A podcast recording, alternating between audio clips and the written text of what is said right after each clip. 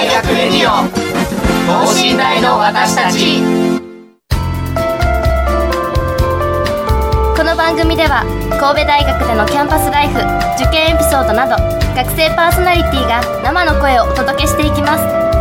大学関係者による大学の最新情報イベント情報もお伝えします。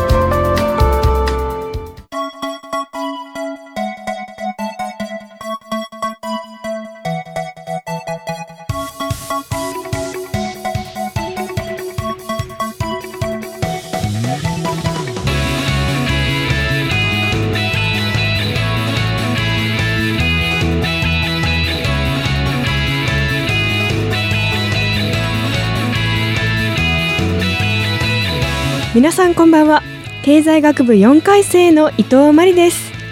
さて新学期となり2週間が経ちましたが皆さん新学年での生活には慣れてきましたでしょうか？私は今年が学生最後の年になると思うので後悔しないようにいろんな人に会っていろんな場所に行くということに加え今まで以上に新たな挑戦をしていきたいと思っています。新生活って慣れてきた頃に体調を崩しやすいので皆さんお体にお気をつけてお過ごしください。ということで今週は新生活応援活動紹介をテーマにお送りします。今年入学して大学生活のスタートを切った新入生や神戸大学を目指している高校生の方に神戸大学生のリアルな学生生活をお届けします。学生広報チームの活動もご紹介するのでぜひ最後までお聞きください。それではこの後ゲストの登場です。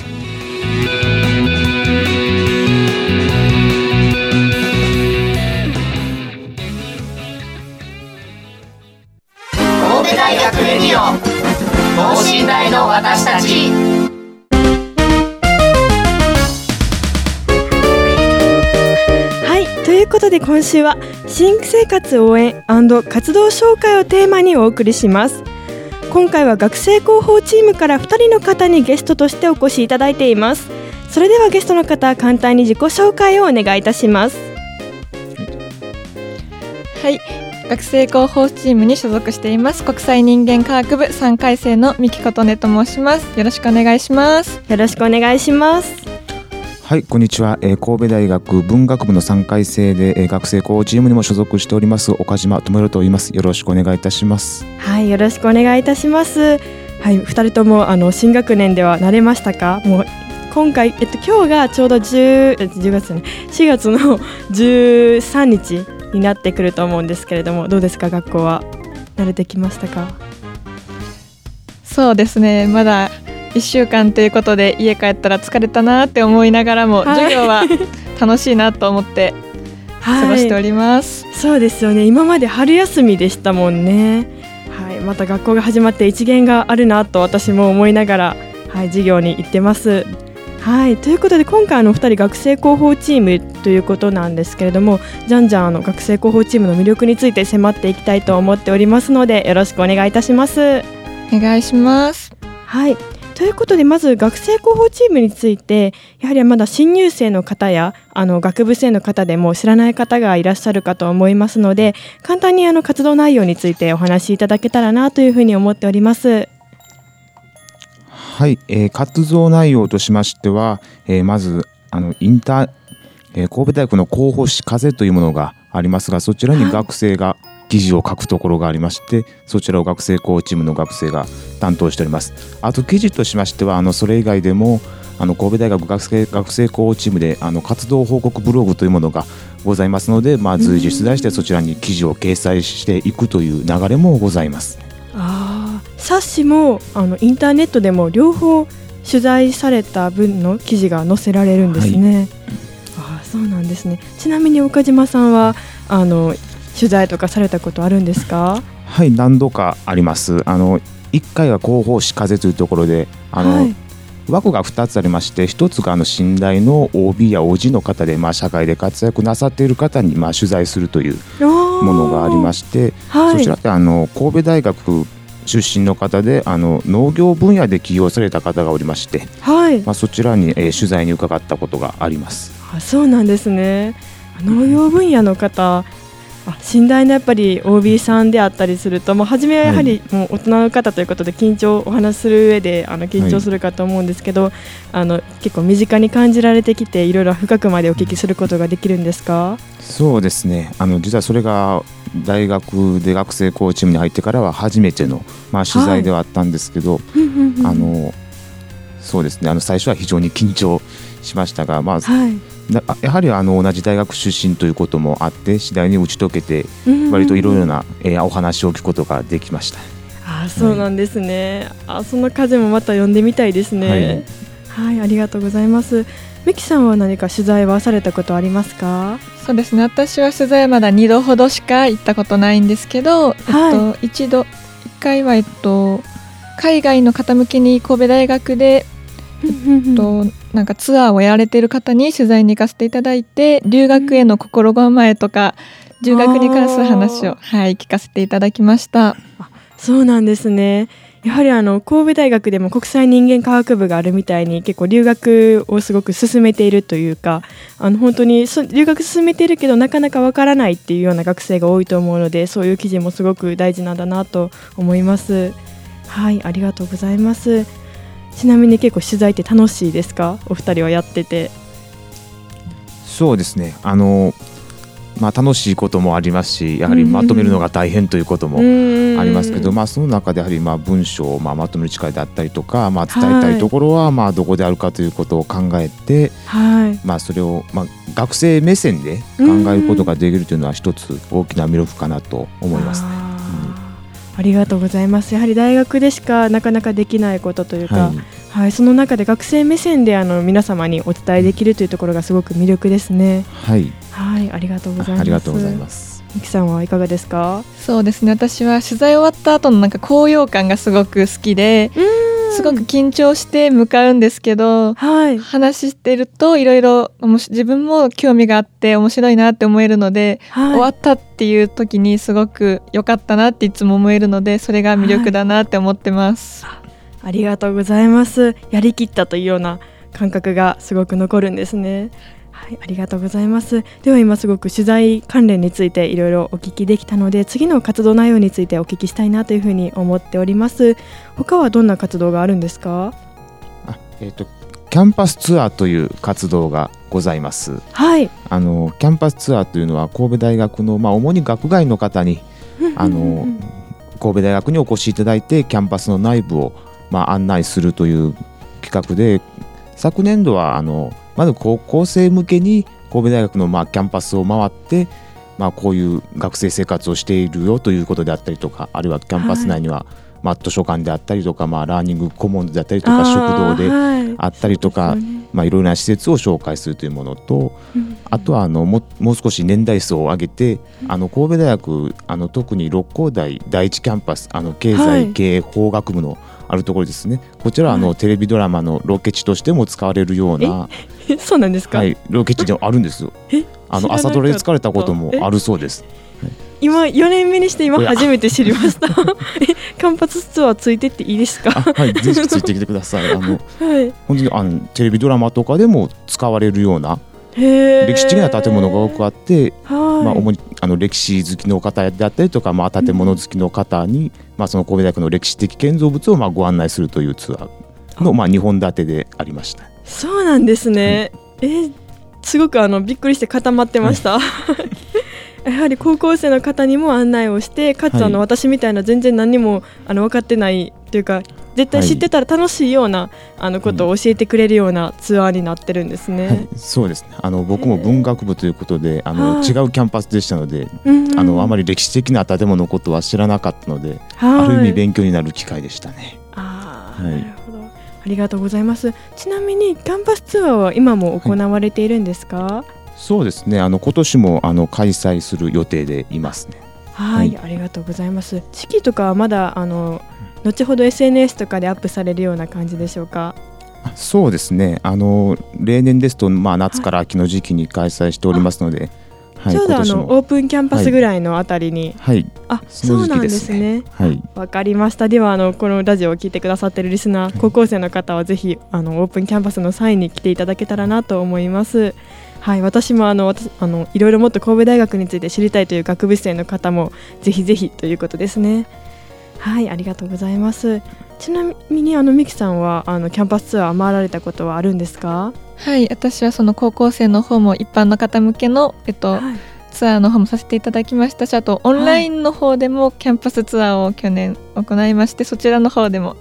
ツアーをさせていただきました。はい、オンラインもあるんですね。あったんですね。、はいい、なんか写真でそはいの場所を紹介しつつ高校生向けということだったので、はい、どんなことをそこでやっているかっていう自分の経験談を交えながらの紹介という形でさせていただきました。そうなんですね。それはすごい頼もしいですね。自分あの自身の経験に基づいてあのしっかりとお話しされていたというのが、あーすごいちゃんとあのコロナ禍でなかなか対面で会えない時期でもきちんとオンラインで学校のことを紹介されていたということでありがとうございます。私も今年見に行ってみたいなと思ってます。はい、ではまたあの続いて他にも活動はあるんですか？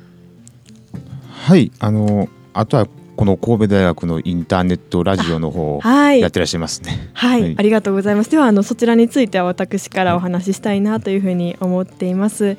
はい私現在あのラジオのパーソナリティを務めさせていただいています。私はその放送委員会がきっかけであのお声掛けをいただいてあのこちらの広報の方にパーソナリティとして出させていただいているんですけれども最初のまずきっかけとしてはやはりあの大学生活でしかできないことっていうのをやってみたいという思いとあと私もともとまあ今もなんですけど話すのがすごい苦手だったんですねなので本当に対話を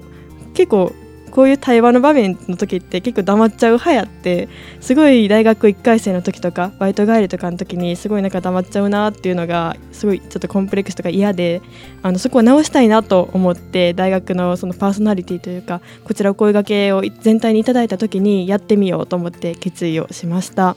はい、その中であのいろんな方とお会いしてお話ししていく中でそのいろんな方にお会いできるのも面白かったですし大学でこういう活動をしているんやっていうのをなんか知ることができるっていうのも面白かったです。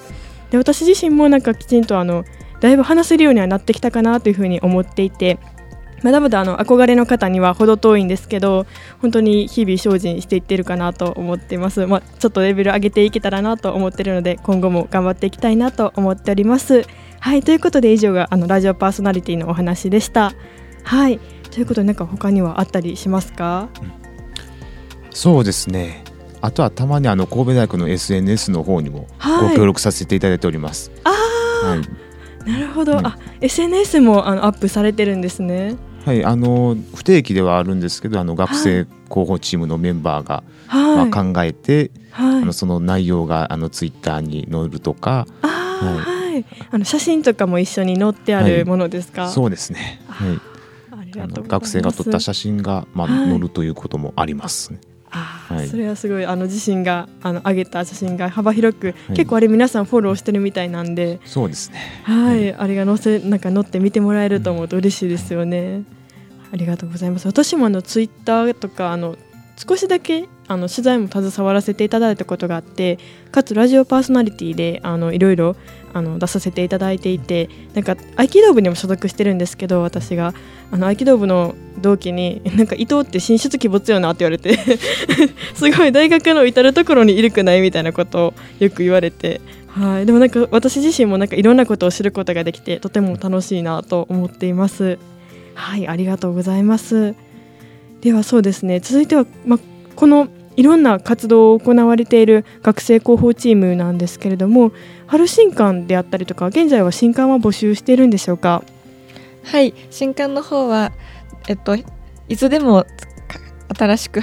入ってくれるのは歓迎という形で行っていますのではい、興味持たれた方はいつでも連絡してくれたらその時が新刊ですっていう感じではあります。あ、わかりました。ありがとうございます。あ、すみません、失礼しました。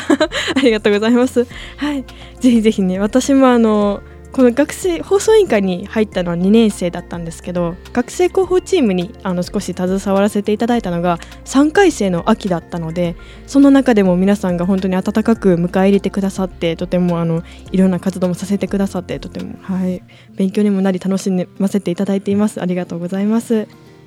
はい、活動の雰囲気としてはどうなんでしょうか？個人での活動が多いので全員で集まってっていうことはえっと、月に一度ほどのミーティングぐらいなので、はい。雰囲気としてその時は楽しく過ごさせていただいてますけどもう基本個人っていうのがはい、雰囲気かなと思います。はい、かしこまりました。ありがとうございます。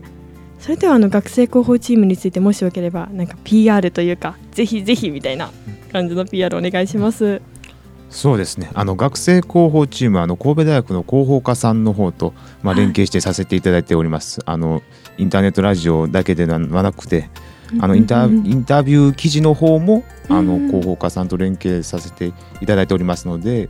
まあ、なかなかあのあの一学生ではまあ出会えよ出会えないような人たちだったりとか、まあ、知り合う機会がなかなかない人たちともまあ知り合う機会にまあなったりとか、まあ、多少行きにづらい場所でもあのちょっとお力を借りてはい。行くということもできますので、はい。あの結構神戸大学のことを奥奥深く知ることができる場所だと思いますので、あはい、はいぜひ気軽に参加ししていただけると嬉しいですね。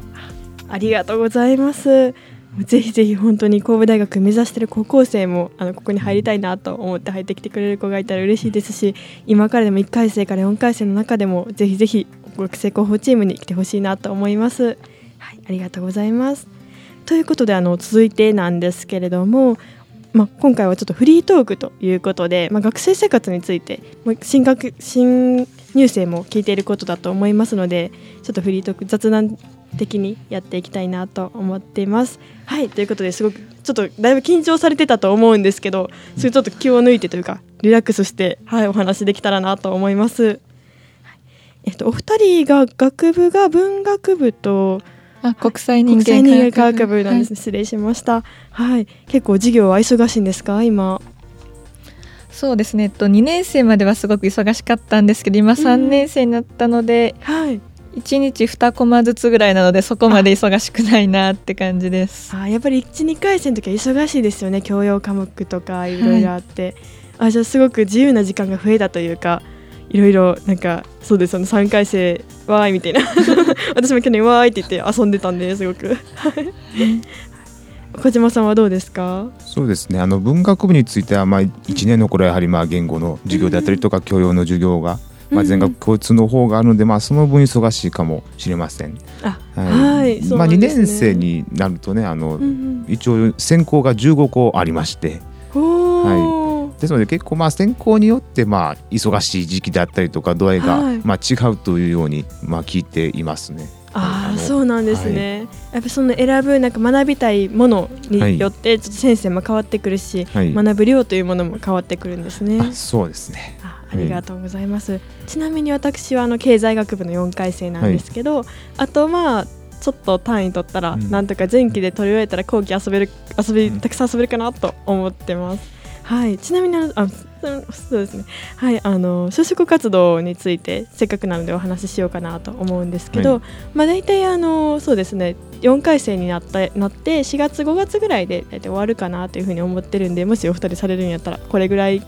の時に終わるんやなっていうような、はい、印象付けを持ってもらってたらいいかなと思います。ありがとうございます。はい、まあ先ほどちょっとあの言い忘れてたんですけどラジオパーソナリティについてもすごく就職活動であの企業の方に興味持ってもらえてあの本当になんか何してんのとかすごくあの雑談とかの時に聞いてくださるというか雑雑談ベースの面接の時に聞いてくださって私もすごく嬉しく楽しかったですみたいなことを、はい、あの言いつつ自身がちゃんと成長できたポイントということも、はい、伝えることができました。なのでお二人本当に学生広報チームであのいろんな取材であったりとかされてると思うのであの自身が成長したところをじゃんじゃん言ってもらえたらいいかなと思います。はいあとそうですね今授業の頻度について教えていただいたんですけどまあ言うてそうですよ新学年なんて3日4日ぐらいなんであんまり授業、まあ、これお面白いなとかあるかわかんないんですけど、まあ、今までを通して12回生通してこの授業めっちゃ面白かったとかぜひぜひ進めたいみたいな授業はありますか？そうですね。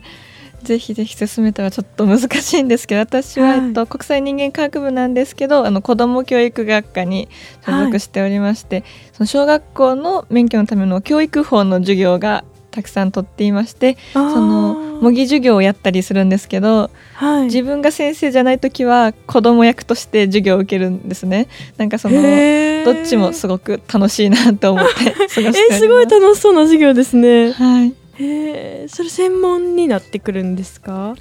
結構。そうですねと小学校なので全科目なのでそののもしも図工の授業だったらその図工の模擬授業の中で一緒に本当に工作して感じてみたりとか体育だったら本当に飛び箱飛んだりとかそういうあそうなんですね。教科の授業がすごい楽しいです。あじゃあ少し昔に戻れるというようなはい、授業になってくるんですね。へーすごい。私も受けたいです。それ ちょっと混ぜてもらえませんか？とか言って。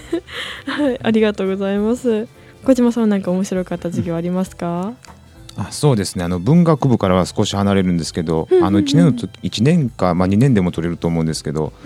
あのキャンパスライフ支援センター。こちらがあの開校してます。あのアクセシビリティえーリーダー論という名前でしたかね。あのアクセシビリティリーダー資格をまあ目指す授業になるんですけどはい。あのまあアクセシビリティって言っても、まあ、よよくわからない方もまあまだまだ多いと思うんはい、ですけど、ちょっと分かってないです。まだ。はい、あの要はいろんな人にとって、まあ、アクセスしやすい、まあ、バリアフリーであったりとか、あのそうですね。あの例えばあの車椅子の人でも、まあ、動きやすいであったりとか、うはい、あとあの情報弱者の方でも、まあ、はい情報にアクセスしやすいであったりとか、あまあ、はい。本当にいろいろ本当にあの定義としては広範にわたる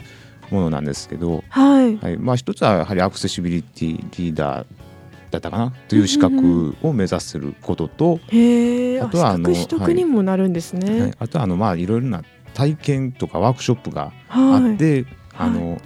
はだまあダイバーシティインクルージョンという単語がよく出てくるんですけど、まあはい。それが体現された世界というのは一体まあどういう世界なのかっていうのを考えたりとか、はい。あとは私の時はまあ車椅子に乗って、まあ要は車椅子って当然座ったまま移動するわけですから、まあはい当然立って歩いてという時とまあ視界が変わって見えたりとか、はい。あとやっぱり坂とか段差がはい。あの健常者でうんある我々が思う以上にはい。バリアになっているということを、まあ、本当に身をもって体感するという授業でして、すごい実生活のなんか細かな気遣いというものはい。に気づける授業にはいなってくるんですね。はい、あれは結構印象的な場面でしたね。ああ、ありがとうございます。すごく魅力的に、はい、はい、すごく。私もどっちどっちもの授業にあと1年間で行きたいなと思うけど、多分専攻がちょっと違うから行けないのかなと思ってちょっと。はい。でもいろいろこういうあの会話を通してお聞きすることができてとても嬉しいなと思います。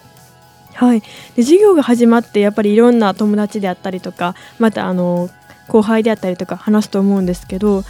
結構まあちょっと今回通学の話に話変わっていくんですけど下宿とか通いどっちが多い感じがしますか？体感としては半々ぐらいかなと思います。はい半々ぐらいなんですねありがとうございます小島さんはどうですか？僕でもまあ体感は半々ぐらいで、ただ割とまあ実家から通っていらっしゃる学生の方も多いように思います。あお二人はどうなんですか、私は通いです。通いで、はいはい、私は下宿しておりま下す。宿あちょうど半々ですね、はいうん ありがとうございます。そうなんですね。やっぱりまああのどちらにもあのいいところっていうのはありますよね。本当に私もどっちもしたいなと思いつつというような感じですね。はい。ではあのま通いとか下宿まそれぞれだとやはりあの時間というか。ま、通学にかかる時間であったりとかまたあの自炊とかに使う時間であったりとかいろいろまた別々な面であの自由な時間っていうのが、ま、取れる取れないっていうのはあると思うんですけどお二人はなんかアルバイトであったりとかあの新サークル別のサークルとか部活であったりは入っておられますか？そう私はアルバイトは今してないんですけど部活は、はいえっと、マンドリンクラブの方にも所属して。マンドリン入ってるんですね、あじゃあ演奏されてはい。定期演奏会とかも。うん。ああそうなんですね。すごい。結構なんかマンドリンってあれですよね。ななんていうなんて言うんでしょう。あでも私はコントラバスを演奏してるのでそのみんなとちょっと違うっていうひ数人の少数派として。あー でも他にもいろんな楽器ができるというような感じなんですね、ありがとうございます。小島さんはどうですか？はい、あの検査としてはあの趣味が写真でずっとやってますので、まあ、写真部には所属してますね。あはい。写真部に所属されてるんですか、じゃあ古典みたいなのとか、さすがに古典まあでは失礼しましたはい、開いたんですけど、はい、あの部で展覧会というのはもちろんやっており部ます、展ですか、はい、ああちなみにそれはどこではい。貼られてるんですか、そうですね。部展としてはあの兵庫兵庫県内のあの神戸市元町でしたかね。はいはいはい、はい、あの県民会館というところがありまして、まあそれでどちらで展示したりとか、はい。またはまあ神戸周辺のギャラリーをお借りしてやることが多いです、そうなんですね、はい。大学内じゃなくても神戸に広がって、あもちろんあの六甲祭でもはい。展示しておりますので。六甲祭でも、はああそうなんですね、ありがとうございますあー去年見に行けなかったのがちょっと悔しいですね、はい。あもう今年はぜひぜひ見に行きます。はいありがとうございます。いろんなあの学生広報チームをしっかりとされながらも、あの部活動サークルというふうなあのことをきちんとこなしてらっしゃるっていうのがすごいなと思いました。はい、まあでもどちらかというとどちらかというとというか本当にどちらもあのできるようなまあ、お互いというかあ失礼しました。そうですね。学生広報チーム自体もどちらも一緒にできるようなあのサーサークルか委員会になってくるんですか？そうですね。あの学生広報チームの方は自分がその空いてる時に活動できるっていうところがあるので、はい。部活の方を固定で週に2回ほど練習しつつ、あはい。今週行けると思ったらその時に取材に行かせてもらうとかで忙しい時期は本当に活動ちょっとお休みみたいな感じであ自分に合わわせてやってます。自分のやりたいことを調整したいことに合わせてできるんですねすごいいいですね。いろんな神戸大学の深いところも知りつつきちんと自分の生活もあの並行してできながらというようなことなんですね。ありがとうございます。ではあのちょっとこれなんか答えづらいかもしれないんですけど寝台あるあるとかって感じられたことありますか？なんかこんなんがあったよみたいな。前六甲祭であったんですけど行けなくって寝台あるあるみたいな。なんかはい、知ってました寝台あるあるなんかそういうのがあるっていうの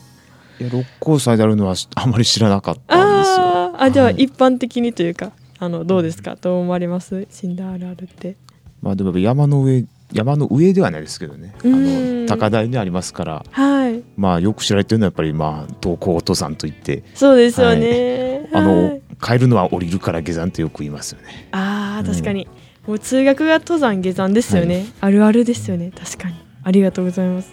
むきさんはどうですか？えー、なんかあんまり思いつかないんですけど、ん坂で言うと、やっぱりみんななスニーカーでリュックで通ってるっていうあ。なんか素敵な女子大生のイメージと違うっていうのは思います。あーすごくわかります。私も今日あのリュックとスニーカーです。はいそうですよね。もう結構やっぱ死んだあるあると言ったら結構通学面が主になってきますよね。ありがとうございます。まあ新入生も心してかかってくださいというような感じですねはいありがとうございますではあの最後に今年入ってきた新入生に向けてあのまた高校生に向けて一言何かメッセージをいただけたらなと思っております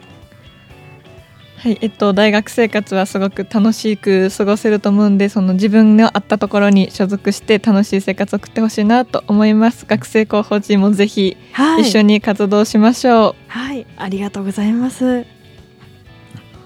ああの神戸大学あの総合大学で本当にいろいろな学部の、まあ、うん学生さんもいますし、まあ、先生方もいらっしゃいますし、うんあの当然いろいろなところで出会いがありますので、まあ、サークルであったりとか、まあ、授業であったりとか、まあ、そのいろんな出会いを、まあ、楽しんでいただければと思います。まあ、特に学生広報チーム当然はい取材ラジオですから出会いは多くあります。確かにはい、ぜひお越しください。はい、もうぜひ学生広報チームにお越しくださいとのことでありがとうございます。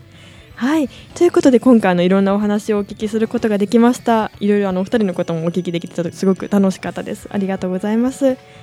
ということで今週は新生活応援活動紹介をテーマにお送りいたしました。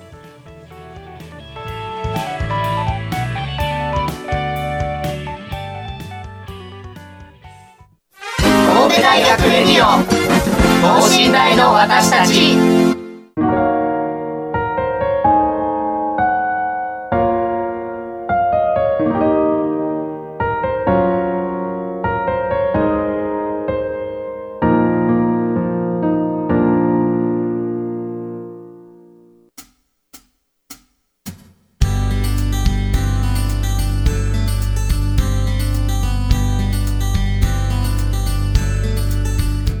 ということで今週は新生活応援活動紹介をテーマにお送りいたしました。はい神戸大学でしかできないことということをたくさんお聞きすることができました。新入生の方も学部生の方もあの高校生の方もぜひぜひ来ていただけたらなと思います。